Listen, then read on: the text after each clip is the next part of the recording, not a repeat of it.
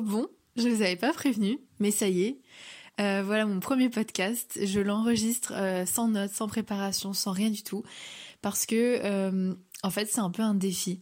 Vous savez que pour moi l'écriture c'est le truc, voilà le, moyen d'expression le plus adapté pour moi, pour retranscrire mes pensées, etc. C'est le moyen par lequel j'arrive le mieux à toucher les gens.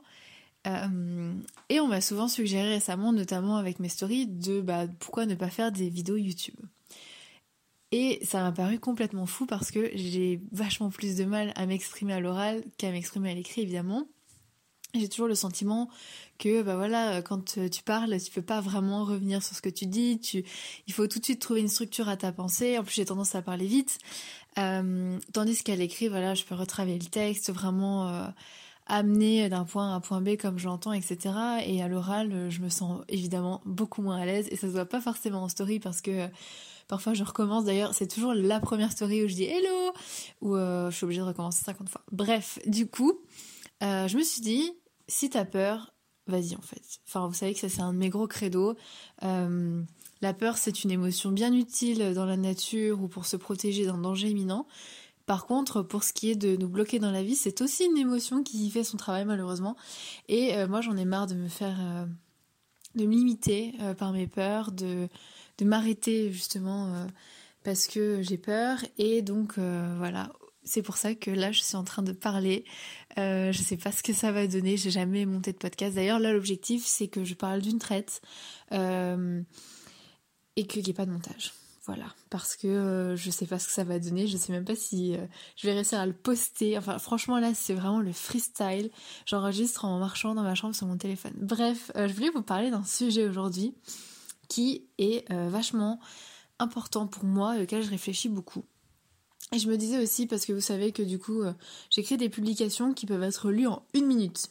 Parce que, en fait, c'est un peu le format qui m'était imposé par Instagram euh, au niveau du nombre de caractères. En fait, c'était bien parce que c'est un, texte court qui se lit rapidement, qui est disponible un peu sur toutes les plateformes, etc.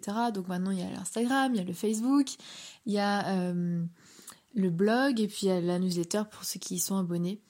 Euh, mais en fait, parfois c'est un peu court et parfois j'ai envie de développer une idée, j'ai envie d'aller un peu plus loin et je veux pas le faire et, et voilà souvent j'essaie de le faire en story et je me suis dit mais pourquoi pas voilà le faire podcast, entre guillemets. Donc euh, aujourd'hui, je voulais vous parler d'un sujet sur lequel euh, j'ai pas mal réfléchi, qui me fait pas mal réfléchir en ce moment en tout cas. C'est, euh, vous savez que je suis une adepte de la slow life, c'est-à-dire de prendre son temps, de prendre le temps de, de vivre, de d'avoir, de trouver un équilibre entre le travail et notre vie.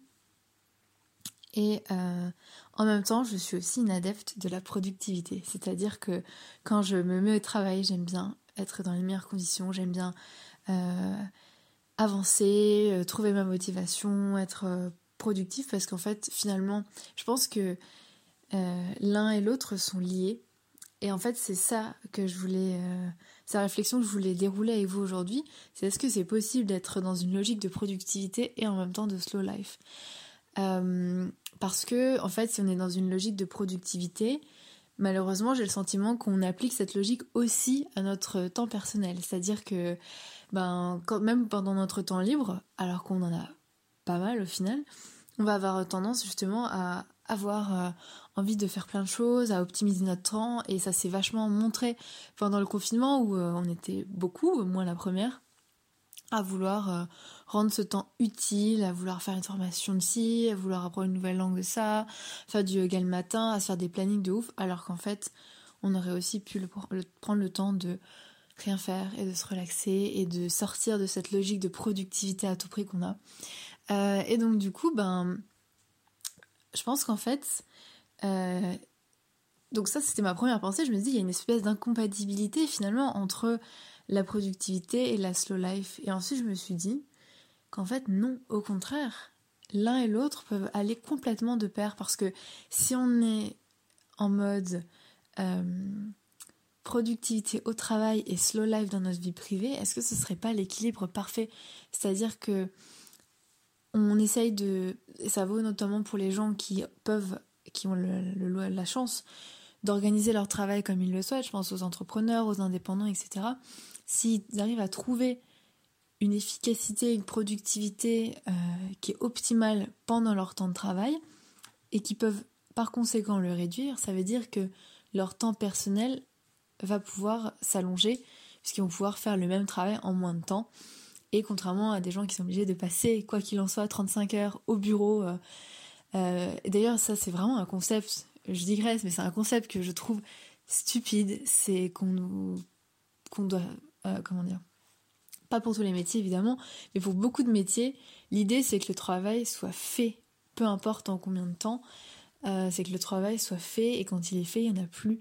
Et parfois, en fait, euh, on voit des employés qui vont étirer, qui vont regarder à droite à gauche parce qu'en en fait finalement ils ont trop de temps parce que 35 heures c'est trop et qu'en vérité ils pourraient si on était productif euh, moi j'ai fait un job de bureau comme ça où en réalité j'aurais pu travailler 3 heures le matin et ensuite c'était bon j'aurais pu rentrer chez moi et je crois que ça m'aurait plus motivé encore à bosser comme une ouf pendant 3 heures le matin mais non je savais qu'en fait j'avais 7 heures à faire donc, ben, euh, je procrastinais à classer mes mails, à faire ci, à faire ça, à mettre du temps à démarrer le matin. Parce qu'il n'y avait pas d'urgence, je savais qu'en fait, euh, j'avais le temps. Et que de toute façon, si je faisais mon travail trop rapidement, on allait me rajouter du travail. Donc, il fallait quand même pas trop se presser.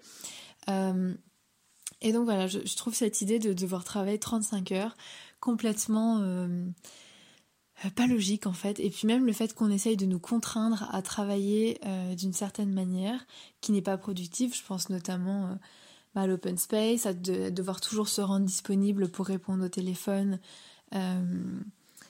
et aux et au mails, etc. Enfin, vous savez que je suis pas du tout une adepte du multitasking et peut-être que ben, du coup je vous réfère aux, aux écrits que j'ai publiés là-dessus.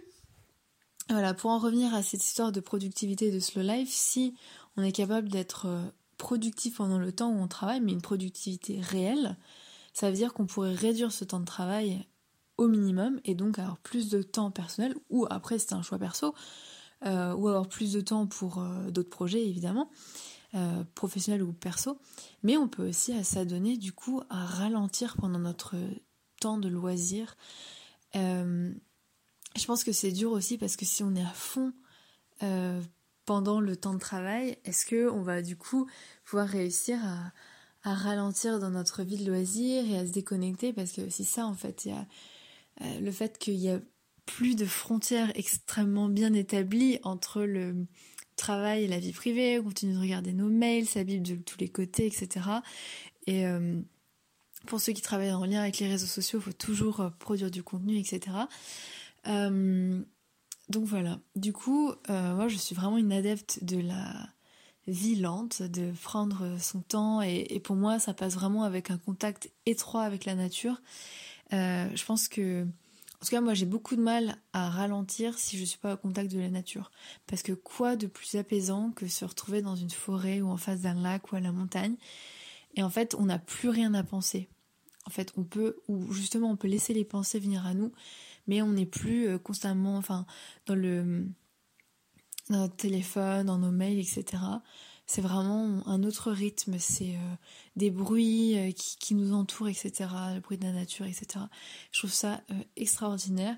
je trouve que c'est vachement plus difficile en ville quand on est bah, constamment entouré d'écrans, quand on est aussi constamment entouré de gens qui courent dans les couleurs du métro et de gens qui ont le, le cou en équerre sur leur téléphone, etc et qui eux justement sont dans cette logique de productivité à tout prix dans à tous les moments de la vie. Euh, et ben je trouve que c'est difficile de ralentir le rythme. Euh, mais je pense réellement que, c'est possible. Et euh, du coup je vous invite à à prendre le temps à réfléchir à ce qui est important pour vous aujourd'hui? Est-ce que vous avez envie de ralentir? Est-ce que tout ce que vous avez envie de faire c'est vraiment des choses que vous avez envie de faire? Ou est-ce que vous vous sentez peut-être submergé? Parce qu'il y a ça aussi parfois on se sent submergé par toutes les choses qu'on peut faire mais qu'en réalité on, on peut les faire c'est possible mais on ne pourra pas toutes les faire. On ne pourra pas apprendre le violon et prendre des cours de danse classique et faire du yoga et, et apprendre le russe c'est pas possible. Donc je pense qu'il faut euh, se recentrer sur un minimum d'activités, les faire bien et prendre le temps de bien les faire. Voilà, j'espère que cette pensée du jour vous aura plu, que ça changera un peu des, des textes. Je vous embrasse bien fort et je vous souhaite une super journée. Ciao